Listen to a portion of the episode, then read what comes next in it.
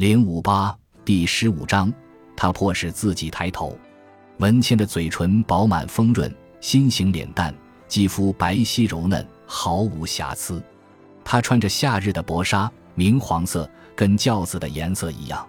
襟口开得很低，他能看到他那丰满的胸口，一枚象牙做的老虎坠饰挂在他的乳沟之间。他只有二十一岁，出生于南方的一个名门望族。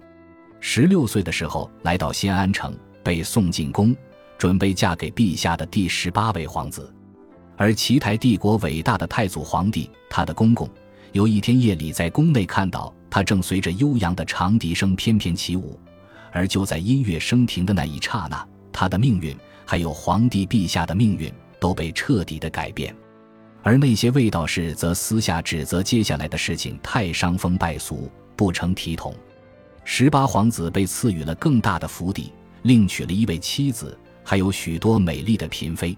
于是这件事情圆满落幕。随着时间推移，逐渐被人遗忘。宫里和马外从此有了不绝于耳的音乐。还有专门为皇帝表演的霓裳羽衣舞，诗人们也开始为这位荣列七台帝国四大美人之一的女子写诗。皇后依然保持她尊崇的地位，只是被流放出了大明宫和新安城，他的余生将在道观里修行度过。沈泰的妹妹也随行去伺候皇后娘娘，她想念着勇敢而坚强的妹妹，强行把自己几乎迷醉于文谦美貌的思绪拉了回来。他想着，世间绝不会有如此醇厚的美酒，能够像眼前的珍妃娘娘一样让人迷醉。她的存在就是一阙优美的诗，他的脑子里已经浮现出那些脍炙人口的句子。有人曾经为文谦写下绝世诗篇。教父们抬起轿子，开始赶路。沈太说：“娘娘，微臣实在是受宠若惊。”他笑出声来：“那是当然。”你不会因为到本宫的轿子里就被砍头的。如果你顾虑这个的话，昨晚本宫就告诉了陛下，我会亲自来接你。你想吃颗荔枝吗？本宫可以为你剥皮。我的沈大人，我们可以分享它。你知道怎样分享荔枝最让人愉快吗？他往前倾身，仿佛要立刻给他示范一样。沈太无言以对，他不知道该说什么。脑子里一片空白，他又笑了，挑起眉毛看着他。半晌后，文谦点了点头，像是确认了某种想法。刚才你冲着总管挥手的时候，让我想起了你的哥哥神流。礼貌的背后暗藏着野心。沈太看着他，微臣和他不太一样。娘娘，您相信他有野心吗？神流，当然有了，不过他小心的隐藏着。文谦微笑着说。你说你受宠若惊，但本宫看来你还在生气。你干嘛生我的气呢？我的沈大人，他故意这样称呼他，乃至纤纤玉足又动了动。毫无疑问，这也是故意的。他善于利用自己的美貌。沈太提醒着自己，就如一种天赋，一种武器，专门用来对付男人。他那黄金的、镶嵌着珍珠的耳饰垂下来，几乎到了肩膀，衬得他的脖子更加修长。黄金反射柔和的光，让她的皮肤显得更加白皙无瑕。她的头发挽着髻，但从一侧垂泻而下，那是珍妃娘娘发明的著名发饰，名叫堕马髻，早就在整个帝国内流行。她的发簪上镶嵌着各种宝石，有好些是沈太叫不出名字的。文谦漫不经心地伸出一只手，似乎不经意地搭在她的膝盖上，他感觉自己呼吸一紧。他又笑了。他意识到文谦在试探自己的反应，为什么这么生气呢？他又一次问道，那种语气仿佛是一个做错事的孩子，害怕大人惩罚他。他小心的措辞：“今天早上，微臣的一名士兵被杀死了。尊敬的娘娘，我想你有听到，一名帝国的士兵，我的看林护卫和您的两名士兵都受伤了。”还有我的汗血宝马，我知道了，在本宫眼皮子底下发生这样的暴行，真是太不像话。他的手从他腿上挪开，本宫已经命令总管，一到马外就自行了断。沈太眨了眨眼，他不敢相信自己听到的话。您，让他。今天早上的事情，贵妃娘娘说，不是本宫想看到的，让本宫很不高兴。她的嘴唇往下一撇，沈太想着，这个女人真是会不经意的让人沉溺，无法自拔。难怪有传闻说，皇帝陛下特别关注炼丹术和星象之学，现在一心只求长生不老。沈太突然能明白其中的原因了。你果然，文谦说不太像你的哥哥。是的，沈太回答。他明白他在转换话题，通过各种方式来试探他的反应。他现在是本宫堂兄的谋士。他说：“我听说过尊贵的娘娘，本宫不喜欢他。”他说：“沈太无言以对。”你呢？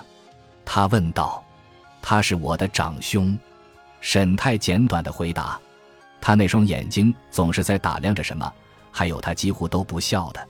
文谦说：“本宫可不喜欢那样的人。你呢？你会经常笑吗？”他深深的吸了一口气。这个问题答不好，可能招来大不敬的罪名。自从我父亲去世后，自从我去了库拉诺湖以后，确实不怎么笑了。不过在此之前，娘娘。微臣以前很喜欢笑，在北里嘛，本宫曾经听说过不少你的事情。你和我堂兄好像喜欢上了同一个女人，话题越来越令人不安了。沈太想着，他肯定是故意的。是的，他回答。现在那个女人归他了。是的，你知道他花了多少钱给那女人赎身吗？我不知道，娘娘。他怎么可能知道？很大一笔呢，比青楼的要价还高。他是在宣告自己的所有权。我明白的，本宫见过她，她是个很迷人的女人。他在思考为什么他的话中途停顿了下。他说，在七台帝国或是整个苍天之下，都不会有另一种美酒能够像珍妃娘娘一样让人迷醉。他的笑容似乎让他安心了不少。他能感觉到文谦很开心，女人总会为了这种夸张的溢美之词而开心，几乎总是这样。他说：“你还没回答关于你哥哥的问题呢，狡猾的人，你肯定能在朝堂上活得下来了。他们试图杀了你，他们多么危险的措辞。”他点点头，不知道该说什么。两次，他又点点头。估计几天前这个消息就传到大明宫了。徐碧海的信里有写，铁门关将军送的信里面也有提及。大明宫里的消息他肯定也知道。据我所知是有两次。他说：“是荣山干的吗？”单刀直入的让人心惊胆战。这不是一个可以用巧妙的措辞打发掉的女人。不过在他等待答复的时候。沈太感觉到他在担心，他想，或许这才是他要单独跟自己会面的原因吧，至少是原因之一。不，他说，我能肯定不是他。昨天他说服你了，毫无疑问，这是一次审讯，只是发生在丝质的教帘遮挡之内，伴随着香甜的气息，还有一只赤裸的小脚撩拨着他。他明白自己和安利见面的消息会很快传到大明宫里，但传播的速度仍然让他瞠目结舌。计算一下距离，他要从马外赶到这里，恐怕大半夜就得启程。也就是说，他一听到这个消息就立刻赶过来了。他不明白其中的原因，他从来都没有入朝为官，对宫里的那一套完全不懂。他在铁门关外与世隔绝了两年。刚刚才回到尘世间，他确实说服了我，娘娘，你相信他的话？是的，他轻叹了口气。沈太理解不了其中的含义，或许是一种如释重负的感觉吧。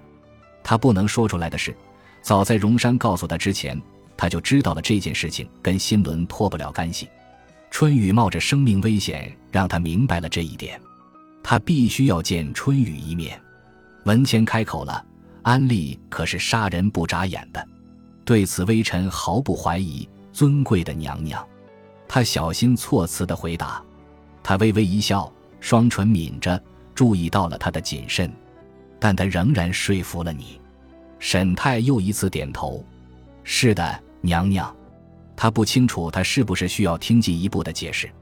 这种形式的审问让他无所适从，尤其提问的是皇帝的宠妃，皇帝想要长生不老、永远相伴的人。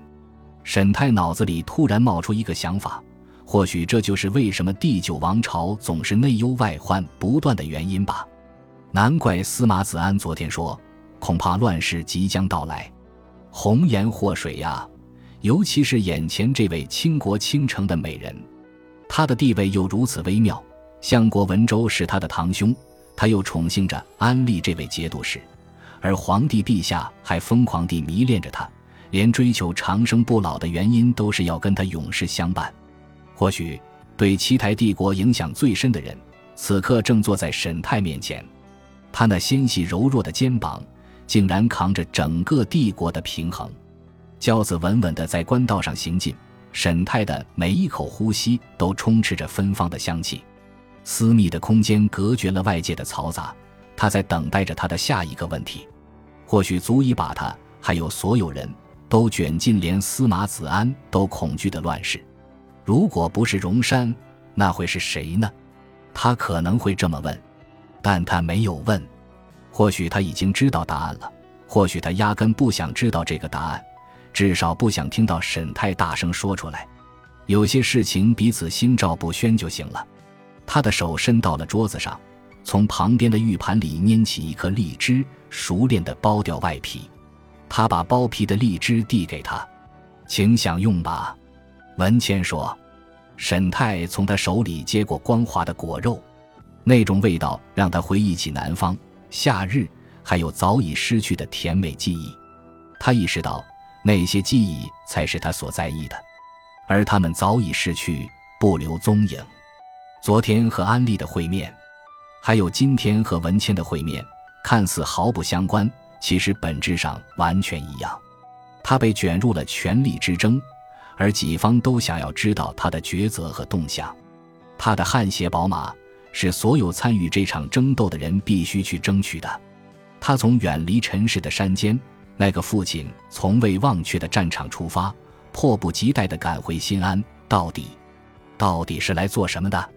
他根本没有时间去想明白这个问题。他赶得太急，要杀人为周延报仇，这是他以前对诗人说的。可是新伦已经死了，虽然沈泰没出半分力，可是这算是为周延报仇了吗？新伦只是被人利用的工具而已。